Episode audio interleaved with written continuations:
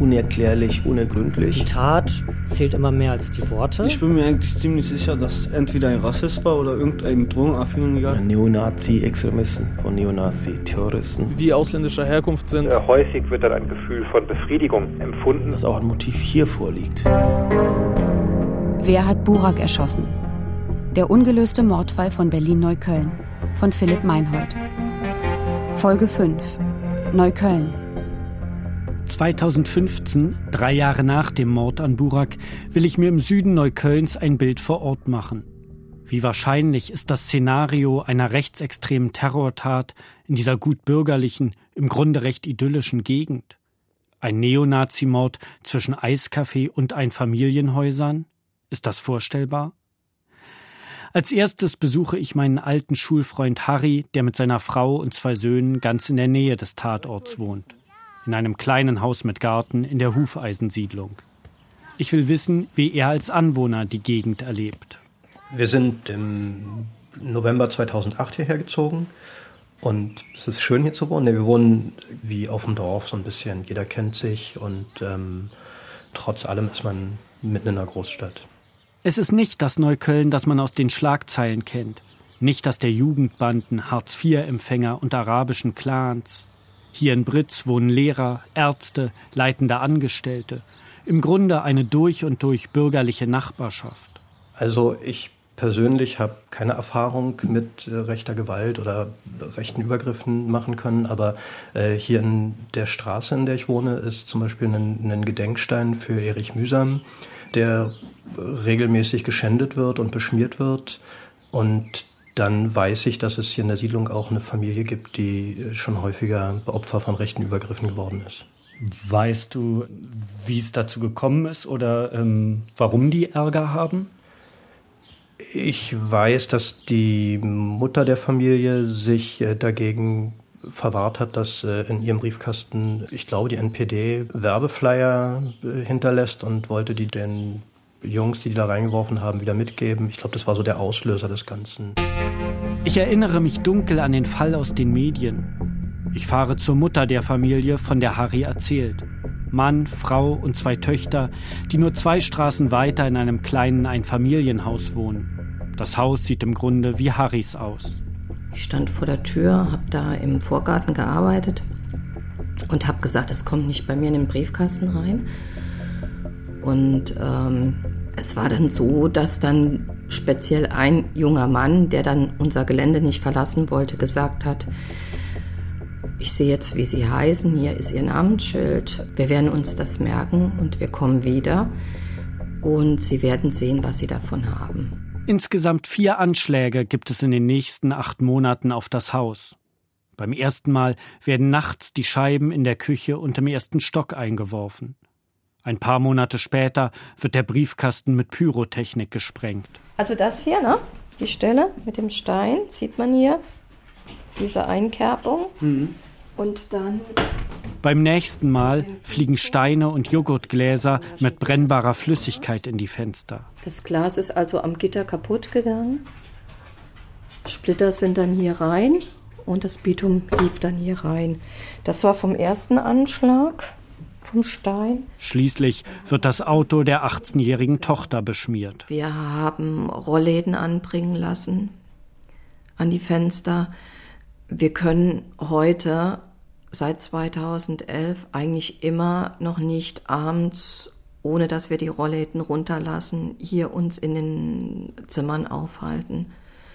Ähm, wir haben Kamera installiert vorne an der Eingangstür und hinten im Garten. Wir haben mehr Licht angebracht. Aber der Punkt ist, trotz Sicherheitsvorkehrungen, die Angst, die man dann in sich hat, verschwindet nicht. Und das ist eigentlich das Schlimmste, finde ich. Praktisch zeitgleich mit den Anschlägen auf die Familie in der Hufeisensiedlung kommt es in der Gegend zu weiteren Vorfällen. Auch von denen erzählt mir mein alter Schulfreund Harry. Unser Sohn David äh, ist eine Zeit lang zu den Falken gegangen. Die haben hier in der Nähe in Brett Süd so ein Vereinshaus, das Anton Schmaushaus. Das ist zweimal, glaube ich, äh, angezündet worden von Rechten. Das Anton Schmaushaus ist ein Kinder- und Jugendzentrum des SPD-nahen Jugendverbandes Die Falken. Es gibt Hausaufgabenhilfe, eine Gemeinschaftsküche, einen großen Garten. Das Haus liegt ein bisschen zurückgesetzt von der Straße, hinter Bäumen und Büschen verborgen. Also der erste Brandanschlag war im Mai 2011 und der zweite war im, am 9. November 2011. Und jedes Mal hat es verheerend ausgesehen. 2015 treffe ich Mirjam Blumenthal von den Falken. Man konnte das kaum glauben, gerade bei dem zweiten. Wir waren kurz davor, wieder zu eröffnen. Der zweite war noch mal schlimmer. Gut ein Jahr musste das Haus damals schließen. Als es im August 2012 wieder eröffnet wird, gleicht es einem Hochsicherheitstrakt. Statt des alten Holzzauns gibt es einen Metallzaun mit Bewegungsmelder und Überkletterungsschutz. Dazu kommen Infrarotkameras, Flutscheinwerfer und eine Direktverbindung zum Wachschutz. Alle zwei Stunden hält ein Streifenwagen der Polizei vor dem Haus, um zu gucken, ob alles in Ordnung ist. Also das ist eine hohe Gewaltbereitschaft einfach auch da.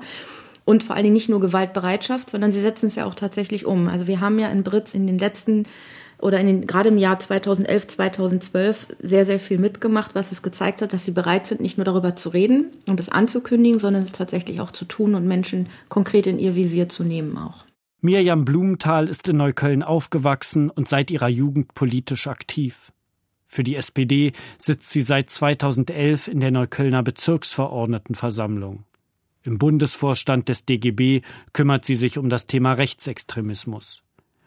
Wegen ihres Engagements gegen rechts wird sie mit ihrem Mann und den vier Kindern immer wieder auch persönlich bedroht. Samstag, 15. September, 19.47 Uhr. Ja, hier ist faschistischer Widerstand. So was wie dich hätte man früher vergast. Wir sind überall, nicht nur im Brett. Wir haben auf dem Anrufbeantworter zwei Morddrohungen gehabt und haben Briefe bekommen uns ist hinterhergelaufen worden, wir sind fotografiert worden, mein Mann ist mit den Kindern verfolgt worden. Das sind so Sachen, die für uns ähm, in der Zeit zum Alltag gehört haben. Ja. Das heißt, kann man denen auch einen Mord zutrauen? Oh, was für eine Frage. In einem Lagebild des Berliner Verfassungsschutzes zum aktionsorientierten Rechtsextremismus aus dem Jahr 2013 lese ich, dass Neukölln neben Lichtenberg eines der Zentren der rechten Szene ist.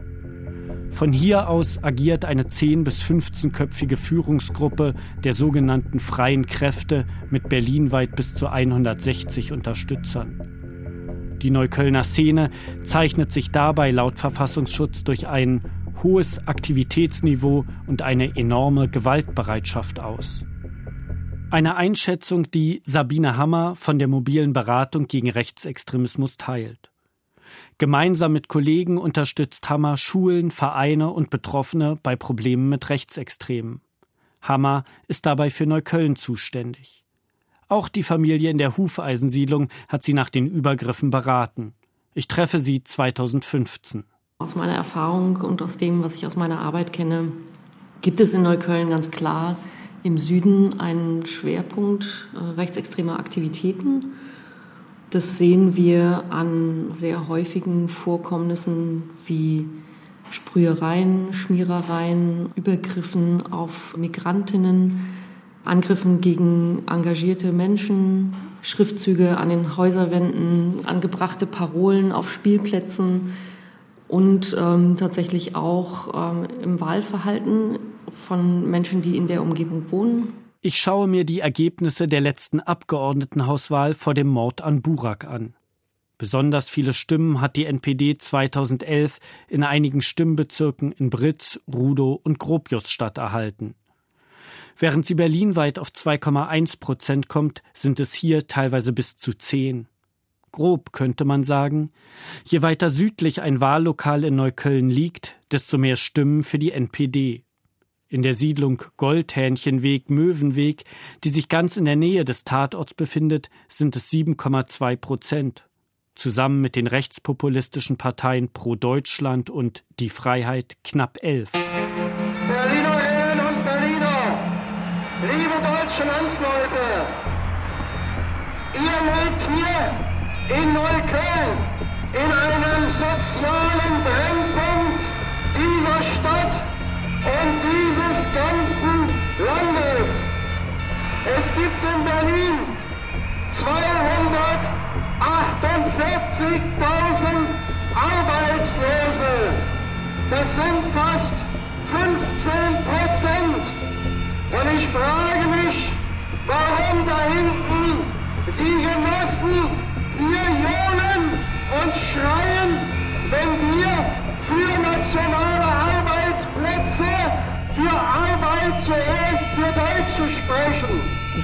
spricht eher für eine bestimmte Stimmung oder Atmosphäre, die da in der Gegend vorhanden ist. Nicht eindeutig lässt sich darauf schließen, dass dann alle dort auch die NPD eindeutig unterstützen würden, aber zumindest mit den Ideen und mit den rassistischen Ideologien etwas anfangen können. Also man schreit immer gleich nach dieser Sache, wenn man nicht weiß, was man machen soll oder wen man beschuldigen soll oder wen man dafür verantwortlich machen soll. Ich frage ein paar Anwohner, was sie über den Mord an Burak denken. Mit mir reden möchte allerdings kaum jemand. Ein älterer Mann grummelt, dass es sich um einen Szenemord handelt. Er führt allerdings nicht weiter aus, was er meint. Nur die Rentnerin, die den Mord beobachtet hat und von der wir in einer früheren Folge schon gehört haben, nimmt kein Blatt vor den Mund. Nochmal mit rassistischen Sachen. Also wer das sagt, der liegt da falsch. Der sucht mehr Entschuldigung für etwas, was er nicht verstehen will. Weil er nicht suchen will. Und das, nee. Aber das heißt, Sie vermuten eher was im persönlichen, persönlichen Umfeld. Bereich, definitiv. Also da muss irgendein persönlicher, äh, eine offene Rechnung gewesen sein, wo auch immer, wie auch immer. Und da hat jemand gewartet, bis er irgendjemand was einzahlen konnte. Und vielleicht sollte man da mal anknüpfen. Man sollte nicht immer, immer auf den Bereich des, des, des Schlimmsten pochen. Also damit macht man das Zusammenleben auch nicht leichter. Im Goldhähnchenweg, drei Minuten vom Tatort entfernt, wohnt zum Zeitpunkt der Tat auch eine junge Frau, die sich selbst als nationale Sozialistin bezeichnet. Am 27. Februar 2013, knapp ein Jahr nach der Tat und wenige Stunden bevor die Sendung Aktenzeichen XY ungelöst über den Mord berichtet, schreibt Mandy P. auf ihrer Facebook-Seite Nachher mal ZDF gucken über den Kanacken, der hier vor meiner Tür abgeknallt wurde, und hoffen, dass keiner brauchbare Hinweise zum Täter liefert. Smiley. Wer ist diese Mandy P., dass sie den Mord an Burak gut findet? Warum hat sie ein Interesse daran, dass der Täter nicht gefasst wird? Kennt sie ihn? Das ist ja auch so ein Phänomen, dass man sich das nicht vorstellen möchte. Ich glaube, man möchte sich das nicht vorstellen, dass so organisiert und so kaltblütig Leute morden. Ich treffe mich mit Helga Seib in Räumen der Opferberatungsstelle Reach Out, die Buraks Familie betreut. Gemeinsam mit vier Kolleginnen berät Seib Opfer von rechtsextremen Übergriffen sowie ihre Angehörigen. Als sie von dem Facebook-Eintrag erfährt, erstattet sie Anzeige gegen Mandy P. Also ich wusste erstmal gar nicht so richtig, was ich da anzeigen soll, weil ich irgendwie nicht wusste, was ist denn das? Ist das jetzt irgendwie, ne? Also es ging ja dann um einen Toten, der beleidigt worden ist. Ist es dann irgendwie Verunglimpfung von Verstorbenen oder, also das wusste ich ehrlich gesagt nicht, was ich da anzeige. Und das fand ich aber auch damals nicht so richtig interessant, weil ich nur gedacht habe, irgendwie ähm, Polizeien sollten wissen, dass es solche Personen gibt.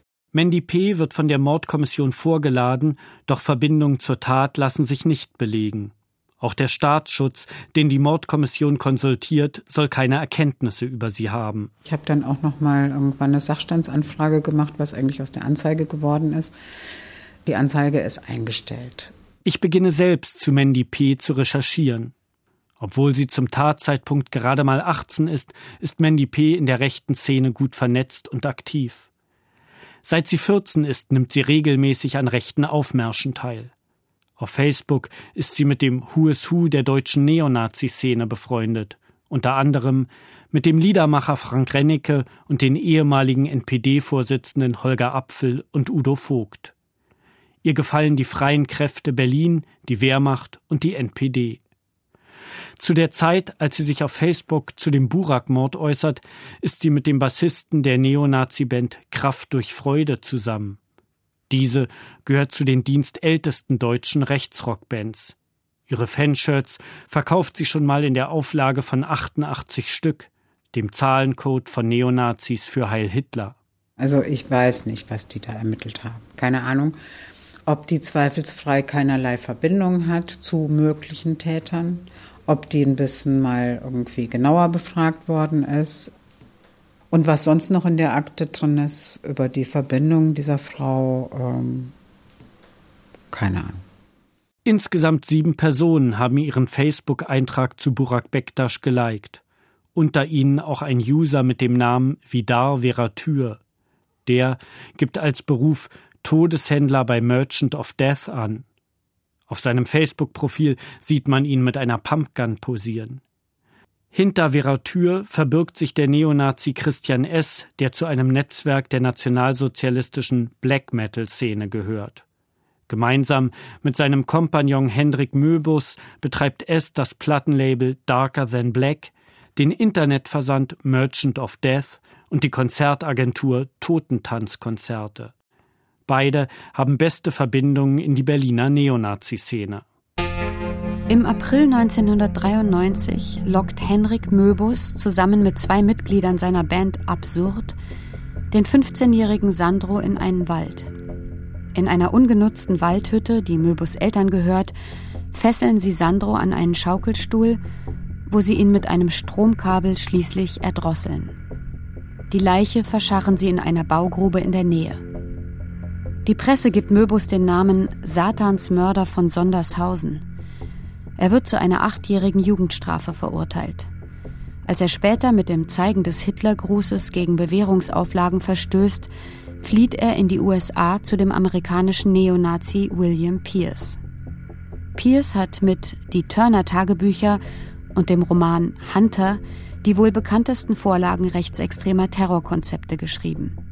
Von diesen Romanen habe ich in der letzten Folge berichtet.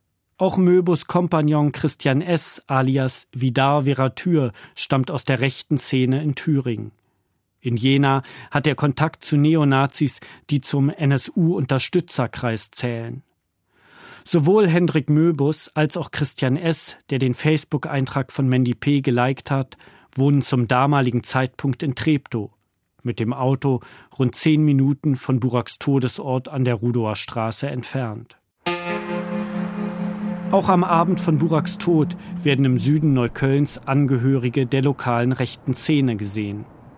Sie sind in der Nähe des Gemeinschaftshauses Gropiusstadt unterwegs, wo eine Informationsveranstaltung mit dem Titel Kein Platz für Neonazis in Neukölln stattfindet. Auf dem Podium sitzt an diesem Abend auch Mirjam Blumenthal von den Falken. Wir haben mitbekommen, wie sie angefangen haben, Kennzeichen von Autos, die da geparkt haben, zu fotografieren. Ähm, und mir ist bekannt, dass es Leute gab, die deshalb halt auch nicht in ihr Auto gestiegen sind, weil sie Angst hatten, Mensch, wenn sie das gerade fotografiert haben, dann können die darüber vielleicht rauskriegen, wo ich wohne. Bin auch mit der U-Bahn nach Hause gefahren, weil mein Auto stand da und ich wollte halt verhindern, dass sie rauskriegen, welches mein Auto ist und darüber vielleicht auch meine neue Adresse. Die Polizei sagt, sie habe die Angehörigen der rechten Szene angesprochen und ihnen aus Gründen der Gefahrenabwehr Platzverweise erteilt. Ist es denkbar, dass einer von ihnen sich so gedemütigt fühlt, dass er nach Hause geht und eine Waffe holt, um sich im Laufe des Abends zu rächen? Die Polizeipsychologin Birgitta Sticher hatte mir erzählt, dass eine Kränkung als Auslöser so einer Tat wahrscheinlich ist. So war es auch bei dem Berliner Neonazi Kai Diesner. Als im Februar 1997 Anhänger der rechtsextremen Jungen Nationaldemokraten in Berlin-Hellersdorf aufmarschieren wollen, stehen sie am Bahnhof Wuhletal auf einmal 300 Gegendemonstranten gegenüber. Auf dem Bahnsteig kommt es zu Ausschreitungen. Die Rechten müssen in eine U-Bahn fliehen. Für die Krawalle machen sie die damalige PDS verantwortlich. Vier Tage nach diesem Vorfall betritt Diesner gegen 9 Uhr morgens mit einem halbautomatischen Gewehr in der Hand eine kleine Buchhandlung in Marzahn, nur 400 Meter von seiner Wohnung entfernt. Wortlos schießt er auf den 62-jährigen Buchhändler Klaus Baltruschat, den er der PDS zurechnet. Der Buchhändler verliert seinen linken Arm und den kleinen Finger der rechten Hand. Diesner flieht.